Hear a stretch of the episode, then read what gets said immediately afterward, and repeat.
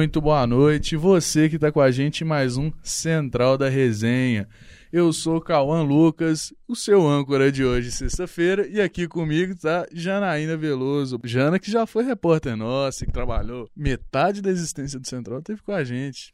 Dos quase um ano. Exato. Pegou no colo. A gente começa falando hoje do Central, a gente fala também o nosso recadinho convencional. Nos siga no Instagram, no YouTube no Spotify e também na rádio online. Lembrando do nosso arroba, arroba central da resenha. Curta, comenta e compartilha o triplo C no YouTube e também no Instagram. A gente começa hoje, como de costume, falando de cidades e políticas.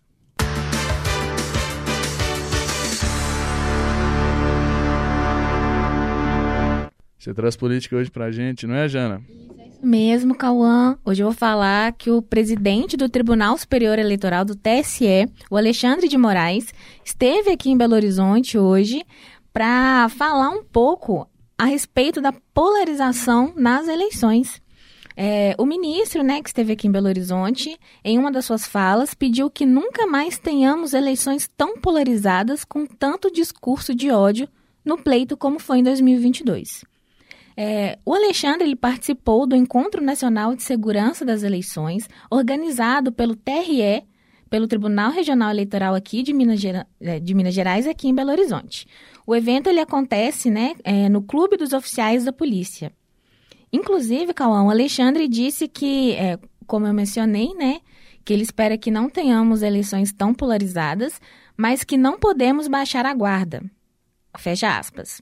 Aí eu vou abrir de novo. É, nós precisamos garantir a todos os eleitores que a Justiça Eleitoral vai garantir e concretizar eleições seguras, liberdade na hora da escolha, apurações rápidas, resultados totalmente confiáveis e que, depois, a transição no poder será feita. Fecha aspas, disse o ministro. Vamos aguardar, né? Realmente, as eleições passadas foram bastante polarizadas e Moraes veio reforçar essa integração entre as instituições e a polícia. A gente viu muito isso, né, Jana? questão de famílias rachando por conta de decisões políticas, pessoas é, morrendo e se matando, como o caso teve um bolsonarista e um petista que morreram ano passado numa troca de tiros, ao nível que a gente tinha chegado. E isso por conta das eleições. E é o que você tem de política hoje ou tem mais, Jana? Inclusive, Cauã, é, a gente precisa falar sobre as milícias digitais, sobre as fake news, tá? Que é, ele inclusive reforçou bastante. Então, já que estamos falando aqui para jornalistas, para os profissionais da comunicação, é, combater a fake news é um dever nosso. Tá, apurar certinho para evitar que problemas graves, como você disse, né, que envolvam a morte das pessoas, aconteçam em prol de políticos que no final se abraçarão, não é mesmo? Então é isso. É isso que a gente tem de política hoje, certo, Jana? É isso Ou mesmo. temos mais algum bafafá, digamos assim? Se tiver algum furo, eu volto. Plantão ao vivo, não é só vivo. concorrência que tem. Exatamente. A gente chega agora com o nosso queridíssimo Miguel Augusto, dando as principais informações de cidades em Belo Horizonte. E o Miguel já abre hoje falando sobre um, pro, um o projeto, perdão, que está acontecendo no aeroporto Carlos Prates. Fala mais sobre, é, sobre esse assunto para nós, Miguel. Boa noite. Boa noite, Cauã. Boa noite para quem está aí no estúdio. Boa noite para todos os nossos ouvintes. Primeira notícia de hoje é que a pista do aeroporto Carlos Prates, que está oficialmente desativada para pouso e decolagens, amanheceu com cinco letras X brancas pintadas. Essa marcação é uma determinação da Agência Nacional de Aviação Civil e indica que a pista está desativada, proibindo o acesso de aeronaves. Ao longo do dia, está previsto que as áreas de taxiamento dos aviões, conhecidas como taxiways, também sejam marcadas, porém dessa vez com a cor amarela. De acordo com a Prefeitura de Belo Horizonte, os pousos estavam suspensos desde 1 de abril e as decolagens foram permitidas até às 17h23 de quinta-feira, horário estabelecido pela Infraero, que correspondia ao pôr do sol grande parte da estrutura que estava em funcionamento no local já foi removida. O prazo para retirada de mobiliário e encerramento das atividades administrativas termina em 30 de julho. Os próximos passos são os seguintes: na sexta-feira, dia 2, no caso hoje, técnicos da Secretaria de Patrimônio da União e da Prefeitura de Belo Horizonte farão uma visita aérea que está sob guarda e vigilância do município desde 1 de abril. Na segunda-feira, dia 5, a Prefeitura de Belo Horizonte apresentará oficialmente ao secretário Lúcio de Andrade o projeto que prevê a construção de moradias, escolas, centros de saúde, praças e obras de mobilidade. A Prefeitura possui um convênio com a União para a guarda da área até setembro. A expectativa é que durante esse período o processo de análise do projeto seja concluído e a área seja transferida definitivamente, permitindo que as primeiras intervenções sejam realizadas. O objetivo é transformar a área onde o aeroporto Carlos Prates estava localizado em um novo bairro. O projeto prevê a criação de escolas de ensino fundamental infantil, postos de saúde, duas mil moradias, um novo restaurante popular, centro cultural, lojas e ciclovias em uma área de mais de 500 metros quadrados no antigo aeroporto. É isso aí, Miguel. É um projeto importante, a gente espera que aconteça, principalmente nessa parte da criação de novas escolas, moradias e até mesmo, indo um pouco além, se tivesse obras no questão da saúde, não é, Jana? Exatamente, revitalização do parque, que é importante, né? Os acessos e principalmente a segurança para quem mora na região, né? E para quem não lembra, em abril, né? Desde abril foi proibida a os pousos no aeroporto Carlos Prates depois que mais um avião caiu na casa de uma moradora. Novidade, avião caindo em certas partes de Belo Horizonte. É, contar um caos rápido nesse caso, né, Jana? Eu conheço gente que trabalhou muito tempo lá no bairro Caiçara, que o Caiçara ele é o ponte de avião cair. Não é fazendo piada, muita gente acha que é brincadeira, mas não é. Quase sempre cai um, um avião em Belo Horizonte, ou é próximo ao Carlos Prates, ou você fala Caiçara. É um dos dois. E a gente torce para que essas obras aconteçam e que esse risco.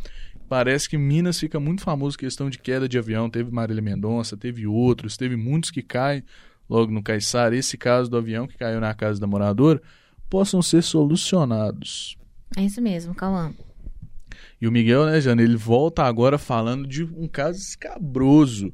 Uma mulher que foi morta e o filho é tido como o principal suspeito de cometer esse assassinato. Você acredita? Não duvido. E o Miguel fala mais disso pra gente, não é, Miguel? Uma ocorrência trágica ocorreu no fim da tarde desta quinta-feira, dia 1 na rua Carlos Prates, no bairro Estaleiro, em Contagem, na região metropolitana de Belo Horizonte. Uma mulher foi encontrada morta no local. A polícia militar esteve presente para registrar os fatos. Durante a conversa com os policiais, o filho da vítima relatou que chegou em casa e se deparou com o corpo da mãe já em chamas. Segundo ele, a vítima foi brutalmente assassinada a pauladas. No entanto, a polícia está suspeitando que o filho, de 37 anos, possa estar envolvido no crime. Ele foi detido após fornecer relatos contraditórios sobre o ocorrido. Conforme informações fornecidas pela corporação, o filho da mulher havia cumprido recentemente uma pena no presídio inspetor José Martinho Drummond, localizado em Ribeirão das Neves, na Grande BH. É isso, Miguel. Algo triste, não é, já? Questão de filhos matando pais, algo que se parece que se não que se agrava, né? Porque a gente fala que parece que agrava, mas não é que agrava, é porque agora a gente está noticiando com maior rigor, certo? É, o feminicídio, né? Independente de, de qual grau de parentesco, o feminicídio acontece todo dia, infelizmente. E mais uma vez, né, eu confio na Polícia Militar, espero que, independente do diagnóstico dele, seja feito o que deve ser feito perante a justiça. Exato. E o Miguel volta hoje na dobradinha, na dobradinha não, no do Miguel falando de bairros da região centro-sul, Jana, que vão ficar sem abastecimento de água. Vamos lá, é com você, Miguel. E a última notícia do dia é que no próximo domingo, dia 4, cinco bairros de Belo Horizonte ficarão sem abastecimento de água. A interrupção, de acordo com a Copasa, é necessária para realizar manutenção operacional. Os bairros afetados serão Centro, o Barro Preto, Funcionários, Lourdes e Santo Agostinho, todos localizados na região centro-sul da capital. A previsão é que o fornecimento de água seja restabelecido gradualmente ao longo da noite do mesmo dia. A Copasa ressalta que os imóveis que possuem caixas d'água podem não ser impactados por essa interrupção. Essas foram as principais notícias de hoje. Aqui foi Miguel Augustos para a Central da Resenha.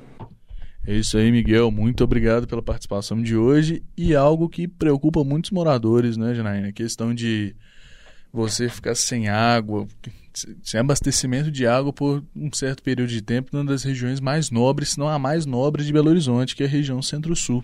É verdade, em plena sexta-feira, né? O sextou vai ser complicado, mas entra em questão também a privatização, né, da CEMIG e da Copasa, que a, a Secretaria de Desenvolvimento Econômico, né, tem discutido bastante a respeito, para saber se a deste, destetização da Copasa vai solucionar esses pequenos problemas, né? Manutenções acontecem, mas vamos aguardar. Mas depois daquele grande caos que foi a Copasa tentando refazer uma tubulação que quebrou próximo um córrego, se eu não me engano, que parte da região metropolitana ficou sem água. Muita gente tem o um pé atrás quando a Copasa fala que falta água. É verdade, vamos aguardar. Muito obrigada, Miguel.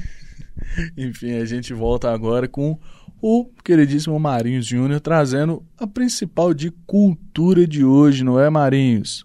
Boa noite, Central! Bora falar de coisa boa? Vamos falar de agenda. É por aqui onde tu fica por dentro de tudo para não ficar chato no seu final de semana, hein? Pra começar, vamos falar do Sotrec Boa, conhecido por ser o maior show de música eletrônica da América Latina. E vai estar tá aqui em BH amanhã, prometendo músicas para você pular, dançar, curtir aquele alto astral.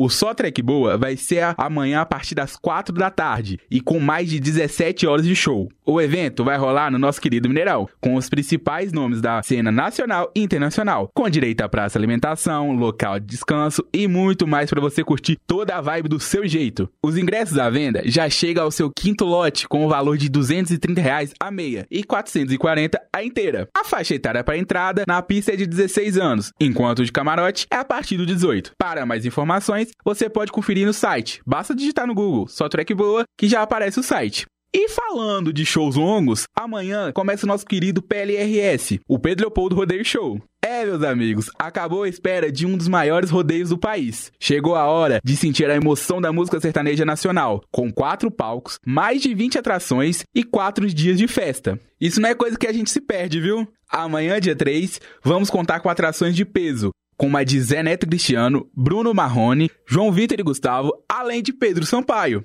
É, gente, viu que não é só de música sertaneja que se faz um rodeio? O Pedro Leopoldo Rodeio Show acontece no Parque Exposições Assis Chateaubriand, na Avenida Rômulo Juviano, no centro de Pedro Leopoldo, cerca de 45 minutinhos do centro de BH. E não é nada longe para tanta coisa legal, hein? Fala se não é. Então é isso, Central. Não vai faltar rolê para chorar pelo chifre, hein? A não ser que você esteja namorando, que aí você vai estar tá de lovezinho escutando um sertanejo ao vivo, que não é meu caso. Então, vou ficar com a primeira opção mesmo. É isso, Marinhos. E o meu camarada, eu sofri pelo chifre. Você pegou no ponto fraco de muita gente.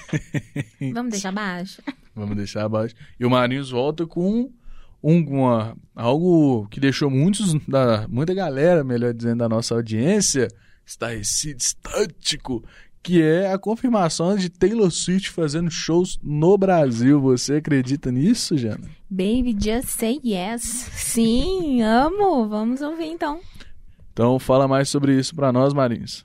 É isso mesmo, meus amigos. Como tínhamos falado nessa última semana sobre a expectativa da Taylor Swift no Brasil, e veio aí. A Lourinha desembarcará em terras brasileiras com a The Eras Tour, sendo oficializada por meio de suas redes sociais com Sabrina Capter, que participou do festival Mita no último final de semana, como show de abertura. O início das vendas de ingressos começarão no dia 6 de junho, às 10 da manhã, na pré-venda exclusiva para compradores da Love Fest de 2020. Já o dia 9 de junho, às 10 da manhã, pré-venda exclusiva para os clientes 66 Bank Mastercard.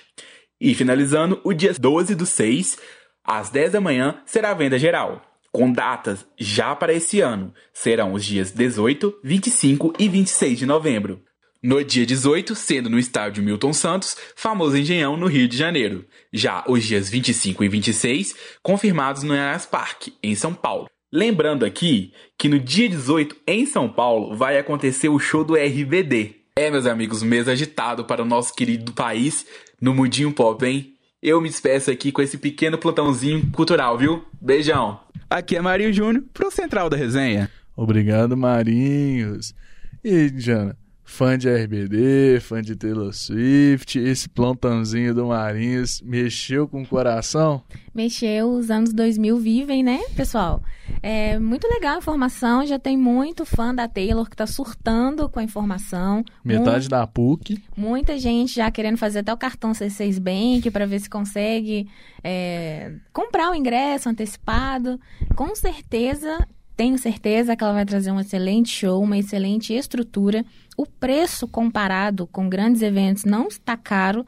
É a pista premium, tá, se não me engano, 480, né? E o Mita, que teve agora, estava 500, 600.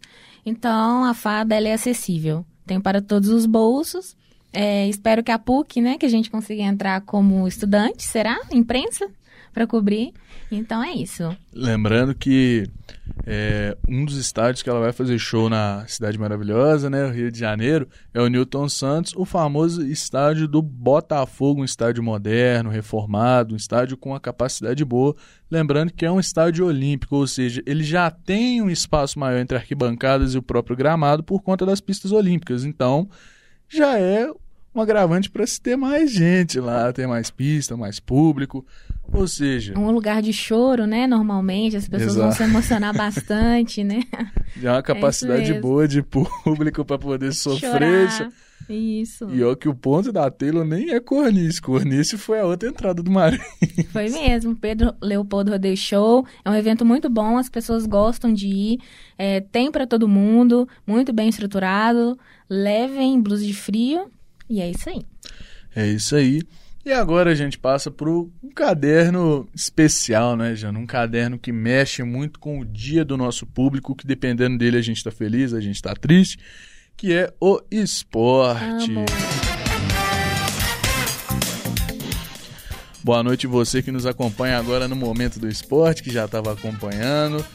E vamos falar agora sobre o que, que acontece no mundo dos diferentes esportes, no mundo de diferentes BOs que acontecem que é a questão da Copa do Brasil. Ontem a gente teve os últimos jogos da Copa do Brasil, em que se classificaram o Flamengo no Fla-Flu e o São Paulo entre São Paulo e Sport Recife. No, é, no, na questão do Fla-Flu, o Fluminense foi um, um está sendo na realidade um bom time, um time consistente, um time bom até legal na questão do Diniz, a forma que ele treina, mas não deu bom o Flamengo de Jorge Sampaoli, que já treinou o Atlético, já treinou o Santos, conseguiu ir para cima e angariou uma vitória de 2 a 0 se classificando. Lembrando que o jogo de ida também no Maracanã, o Flamengo e o Fluminense empataram em 0 a 0 com o mando de campo do Fluminense. Ontem foi um jogo válido na conta do Flamengo como mandante. Vamos. É, eu queria saber se esse resultado foi colocado nas casas de aposta, só para desencargo. Eu não sei. Depois do que aconteceu esses dias com o time mineiro, eu tô acreditando que teve muita questão de casa de aposta. Vamos levar pra esse lado. Não, é não é competente, né? Então tá bom. É isso aí. Deixa é baixo. O Flamengo, por sua vez, ele não perdeu as oportunidades que teve e abriu o placar com a Rascaeta, que Arrascaeta é o Arrascaeta, um dos maiores, é, querendo ou não, na história moderna do Campeonato Brasileiro, um dos maiores ícones. Com passagem brilhante pelo rival do Galo Cruzeiro e também pelo Flamengo, onde conquistou, se eu não me engano, duas Copas do Brasil com o Cruzeiro, uma Copa do Brasil com o Flamengo, uma Libertadores com o Flamengo e dois Brasileirões com o Flamengo, gente. E também tivemos o jogo de volta entre São Paulo e Sport Recife. Foi bem tenso, para falar a verdade. Um dos mais tensos que teve pela Copa do Brasil e foi lá no Morumbi. O jogo de ida entre eles lá o São Paulo ganhou por 2 a 0. Já ontem, o Sport ganhou por 3 a 1 e no agregado, ficando 3 a 3 foi para os pênaltis, nas penalidades. O herói da noite foi o Rafael, ex-Galo e ex-Cruzeiro, é atual goleiro do São Paulo, que nas cobranças de pênalti defendeu um pênalti, o que deu a vantagem para o São Paulo, que ganhou de 5 a 3, se classificando para a próxima rodada. E agora eu deixo o questionamento para nossa audiência, até para os nossos repórteres que estarão com a gente semana que vem. Será que o São Paulo quebra a piada e esse ano conquista sua primeira Copa do Brasil, o único título que falta para São Paulo? São Paulo que é campeão brasileiro, campeão da Copa do Brasil, é campeão Copa do Brasil não, campeão brasileiro, campeão da Copa Libertadores, campeão da Sul-Americana, campeão da Recopa e campeão mundial, se sagrando o maior campeão mundial do Brasil, tendo três participações e três vitórias no mundial. E falando disso, quer contribuir, Jana? Bom, não. Espero que o pessoal jogue bem aí a sua bola, todo mundo muito consistente, fazendo o que treina a vida inteira para fazer. Lembrando que a Copa do Brasil é a competição mais democrática do Brasil, a competição em que vários times pequenos já foram campeões antes de times grandes. O Atlético, né? A dor, a dor de corno que infelizmente eu sofro, que o o Paulistano, o Paulistano Júnior de São Paulo foi campeão da Copa do Brasil primeiro que o meu Galo. O Esporte Recife, que a gente falou, foi campeão primeiro que o Galo, primeiro que muito time que jogou a Copa do Brasil. E que segue sendo também a competição que. Paga nós! A Copa do Brasil é a competição que é mais fácil você angariar dinheiro. Cada fase que você passa, você recebe uma quantia boa. E a gente fala desses times, fala do da Copa do Brasil e falando mais especificamente dos times mineiros. E começamos com o Cruzeiro com o Luiz Barcelos. Fala mais do Cruzeiro para nós, Luiz. Boa noite a todos do Central da Resenha. Bora falar do Cabuloso? O Cruzeiro encerrou os treinamentos na manhã desta sexta-feira na Toca da Raposa 2 e segue viagem para Uberlândia, a equipe celeste irá encarar o Atlético amanhã, às seis e meia, no Parque do Sabiá. A principal dúvida na escalação é sobre a presença do atacante Bruno Rodrigues. Ele está com edema muscular e por isso começou a partida contra o Grêmio no banco de reservas. Segundo informações, ele participou da última atividade e deverá aparecer na lista dos relacionados para a partida de amanhã. Ainda mais por se tratar de um clássico, o jogo é muito importante para a Raposa. Se vencer, pode terminar a noite de sábado na vice-liderança e pesa o fato de que a equipe vem de quatro partidas sem ganhar. O empate contra o Grêmio na primeira partida das oitavas de final da Copa do Brasil, a derrota contra o Cuiabá pelo Campeonato Brasileiro, o empate contra o Flamengo no Maracanã e a eliminação para o tricolor gaúcho na Copa do Brasil. Trazendo mais informações da equipe celeste, o Cruzeiro confirmou que a partida contra o São Paulo será realizada no Independência, pela 12ª rodada do Campeonato Brasileiro, por causa do show gospel que irá acontecer no gramado do Mineirão, no dia 24 de junho, para o Central da Resenha, Luiz Barcelos. É isso, Luiz. Agora falando um pouco sobre o Galo, né, já que o Galo também é um jogo muito importante para ele. Como o Luiz falou, é um jogo que pode mudar o, o destino do Cruzeiro. O Cruzeiro conseguindo voltar ao, ao G4 e estando na vice-liderança, também é um jogo que pode dar a vice-liderança para o Galo, que atualmente está com se eu não me engano, 16 pontos, 14, 16 pontos, e com a vitória ele fica atrás somente do Botafogo, líder isolado, que está fazendo uma de suas melhores campanhas desde os anos 90. Alguns professores nossos têm saudade dessa desde época. Desde 1910, na verdade, né? Salve, o hino salve, do, Gilberto. do Botafogo fala que ele é campeão desde 1910. Sim, o último título do Botafogo, 1995. Enfim, sem clubismo, sem arrumar briga, porque a torcida do Botafogo, mesmo o time não ganhando, é fanática. O Galo traz a notícia importantíssima que mexe com o coração da massa. Falando em massa, boa noite, massa! Que Guilherme Arana, o xodó da torcida, o lateral esquerdo, que está sendo relacionado para esse jogo com o Cruzeiro. O Arana, que está há muito tempo sem jogar, que se machucou é, antes da Copa do Mundo uma lesão contra o Red Bull Bragantino e que ele vem em recuperação, vem em tratamento, que ele ficou fora da Copa. Arana, que era, é, era cotado para ser o principal nome para lateral esquerda do Brasil. Tanto que, felizmente, com o que aconteceu o jogo da Croácia, foi uma falha de um lateral esquerdo que muitos julgam que é inferior a Guilherme Arana, que é o melhor lateral esquerdo ainda na atividade no Brasil até o momento antes da lesão, porque a gente não sabe como que ele vai voltar, né, Jana? Eu confundi com Aranha, o goleiro. Foi. Mas o apelido do Aranha é Homem-Aranha. Ah, então tá Ele certo. ainda comemora fazendo vai ter da minha Então, compreendi. O Arana ele tem a chance de voltar a jogar, voltar a campo. A torcida torce muito por isso, porque mesmo a gente tendo atuações muito boas na lateral esquerda, nada se compara, por exemplo, à forma que o Arana jogava. E falando nesse jogo que o Arana pode ou não estrear, é, voltar, fazer sua reestreia pelo clube, a gente tem a suposta lista de relacionados para esse jogo com o Cruzeiro, tendo o principal time do Galo, o Everson no gol, Mariano e Gemerson compondo a lateral direita e a zaga, Natan Silva e Rubens compondo a outra parte da zaga e a lateral esquerda, Batalha, um jogador que tá há pouco tempo no Galo, mas está rendendo muito bem, já está caindo na graça da torcida, Edenilson e Johan formando aquele miolo, juntamente agora com Vargas, Hulk e Paulinho compondo o ataque. Esses são os principais nomes do ataque do Galo, mas que nesse último jogo contra o Corinthians parece que ficaram um pouco apagados. O Galo que vem numa campanha muito boa no Brasileiro, tendo a, se não me engano, dos últimos cinco jogos, um empate com o Palmeiras, três vitórias e uma derrota, e segue firme para conseguir esses três pontos importantíssimos, já que agora é um jogo de virada de chave após a derrota para o Corinthians e eliminação na Copa do Brasil. A gente falando agora no minuto do basquete sobre o mundo que ainda usa a bola como esporte, como ferramenta de prática. A frase não pegou bem, mas enfim, falando do basquetão. 5, 4, 3, 2, 1. Falando um pouco sobre o jogo 1 entre Denver Nuggets e Miami Heat, que jogam é, pela NBA. Afinal de contas, saem na frente pela final da Liga Nacional de Basquete dos Estados Unidos, o maior campeonato de basquete do mundo. Meu sonho NBB chegar lá, mas não chega, infelizmente. Jogando em casa, o Denver conta com mais um triplo-duplo do Nikola Jokic. Meu inglês não tá afiado, perdão.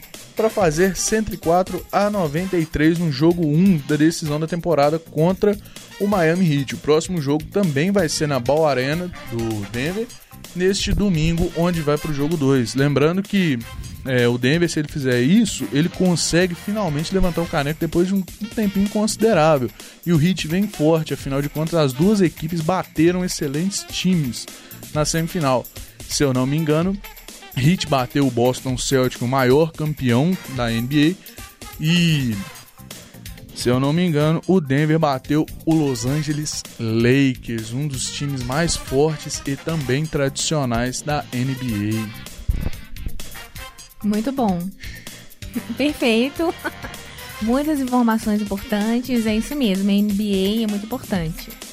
É importante, mexe, mas o brasileiro futebol não adianta, continua sendo o amor nacional e também, lembrando que falta pouco tempo, falta menos de dois meses para o início já da Copa Feminina do Mundo. O Brasil vem com a seleção forte e segue para, vamos ver, se consegue levantar um caneco, fazendo diferente da nossa seleção masculina que infelizmente não trouxe o ex ano passado. Sem cair, né? Sem cair no chão, sem sofrer com falta. É, esse ano, Cauã, é a Marta aposenta? A última Copa já aposentou? A Formiga saiu, não é? Eu não sei a questão da Marta aposentar, é... mas a Marta, que é uma jogadora é tradicional, assim como muitos outros jogadores, a Marta tá há muito tempo já no esporte. Ela e a Formiga, a Formiga que é recordista em convocações para a Copa do Mundo, jogando acho que mais cinco ou mais Copas do Mundo. Lembrando que a Copa acontece só de quatro em quatro anos, então para isso ela tem que ter atividade há mais de 20. É, precisamos investir no futebol feminino, né? Trazer, abrir as portas, tanto para mulheres falarem de futebol, como o Cauã tá me cedendo aqui com todo carinho. É, assim como no jogo também, para que fique né, uma troca justa, uma conversa legal entre todos. Sim, lembrando que você que é torcedor fanático do Cruzeiro, você que é torcedor fanático do Galo, você que tem seu time no Campeonato Brasileiro, não se esqueça que tem a Liga de Futebol Feminino, no Brasil Brasileirão Feminino, e que o seu time do coração também tem um time feminino, igual o caso do Galo tem as Vingadoras, o Cruzeiro tem as suas jogadoras, entre os outros times do Brasil. E o Kleber, gladiador, foi preso, né? Vai a gente preso, fecha o caderno de esporte hoje na brincadeira. Né? Nem na brincadeira. Essa, essas trazendo esse link, né? Para quem aí é nascido há mais tempo, não é o caso do Cauã, vai lembrar do Denota Clever. idade, não. Do Clever Gladiador aqui no Cruzeiro, foi um sucesso. Apesar de ter ficado pouco tempo, ele ficou um ano somente, em 2010. Foi um, nenhuma temporada direito, ele temporada. É, se eu não me engano, no meio pro final da temporada de 2009 e saiu em junho de 2010, onde, se eu não me engano, ele foi jogar pelo Palmeiras. Isso, ele foi eleito o melhor jogador da temporada, né, da Copa do Brasil. Copa Libertadores, Libertadores também. Isso. É, foi decretado ontem a prisão do Kleber Gladiador. Tá? A Justiça do Rio Grande do Sul determinou a prisão do ex-atacante pela falta de pagamento de pensão alimentícia. É, segundo o documento, o Kleber ele não informa o motivo dele não pagar e nem porque ele não pagou. Ele não demonstra os valores que ele recebe, porém a mãe do filho dele informa que ele tem bastante contrato nacional e internacional e teria possibilidade de arcar com a pensão do filho dele. Então, Kleber Gladiador talvez seja preso como um bom gladiador. Ele tinha que seguir o exemplo do Máximos Décimos Merides lá do filme Gladiador, que ele morreu defendendo a família Exatamente. dele. Esse cara não quer defender Cuidado a própria com os família. adjetivos que a gente dá para as pessoas. Ele não tem um perfil gladiador. Mas foi um bom jogador. Enfim, esse é um- uma coisa que mostra que muitos jogadores de futebol famosos, aclamados, hoje suas máscaras caem pelos seus suas falhas e erros e que a justiça seja feita. Lembrando que muitos jogadores idolatrados no futebol, hoje suas máscaras caem, podemos ver os grandes crimes que já cometeram. O exemplo do Robinho e do Daniel Alves. Por isso que eu gosto do Imperador. Eu gosto do Adriano, entendeu? Ele cumpre os BOs dele, eu gosto. E principalmente do Ronaldo, que tem vários filhos e assumiu todos. Exato. Não é? O Adriano é, é mágico, que até quando o povo fala Adriano, você é, é idolatrado na Vampeta. Itália, você é ídolo na Itália, você vai pra lá e fala, não, eu quero ficar com meu Guaraná aqui, minha praia. Exato. Esse é um brasileiro. Esses são. Enfim, Jana, com essa notícia, a gente termina o caderno de esportes hoje, a gente termina o Central de hoje. Muito obrigado pela participação, Jana. Muito obrigado também você que acompanhou com a gente até agora. Hoje a ancoragem foi comigo, Cauã Lucas, participação de co-âncora Janaína Veloso. A gente teve participações de trabalhos é, na composição do nosso programa do Miguel Augustos, do Marinhos Júnior, do Luiz Barcelos e com os trabalhos técnicos sendo meu Cauã Lucas, Alexandre Morato, Janaína Veloso e Gabriel Dutra. Um forte abraço e até segunda-feira. Tchauzinho. Sextou, pessoal. Boa noite. Sim, e lembre-se também do nosso arroba, arroba central da resenha. E de entrar na aula, viu? Vai começar.